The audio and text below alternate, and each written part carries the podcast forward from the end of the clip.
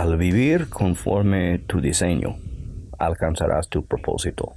Job 39, versículo 28 dice, el águila viva día y noche en los peñascos. Levanta su fortaleza en un picacho. Una águila ha sido diseñado vivir en las alturas, de ser ordenado por Dios, de vivir más arriba que las circunstancias que hay en ese mundo. Tú y yo hemos sido diseñados a alcanzar un propósito más grande que cualquier cosa terrenal que hay en esa vida.